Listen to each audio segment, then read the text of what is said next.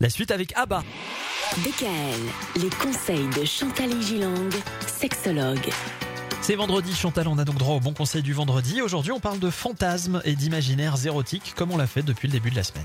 Oui, car nos fantasmes parfois immoraux et qui nous font éprouver de la gêne ou de la honte exercent pourtant une fascination indéniable sur notre désir et sur notre plaisir. Vous voyez, cet aspect un peu de l'interdit, de convoiter quelqu'un d'autre, etc., etc.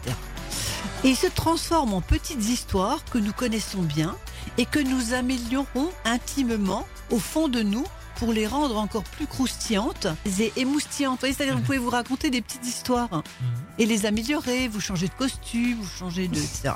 En définitive, un fantasme tel qu'il soit n'est jamais puni par la loi, contrairement à sa réalisation.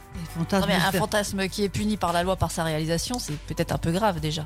Ah, ça c'est très grave. De toute façon, moi je suis toujours avec le code pénal, vous voyez. En me disant, voilà, ça c'est le code pénal dans la réalité.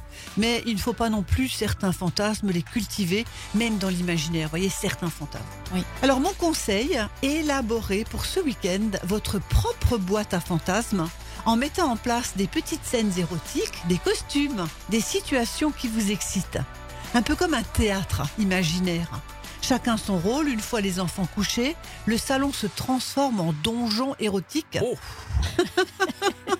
Bon, il faut fermer la porte des enfants. Ah oui, hein. le petit de 3 ans là qui vient tout le temps, euh, hop, vous l'enfermez un bon coup dans sa chambre.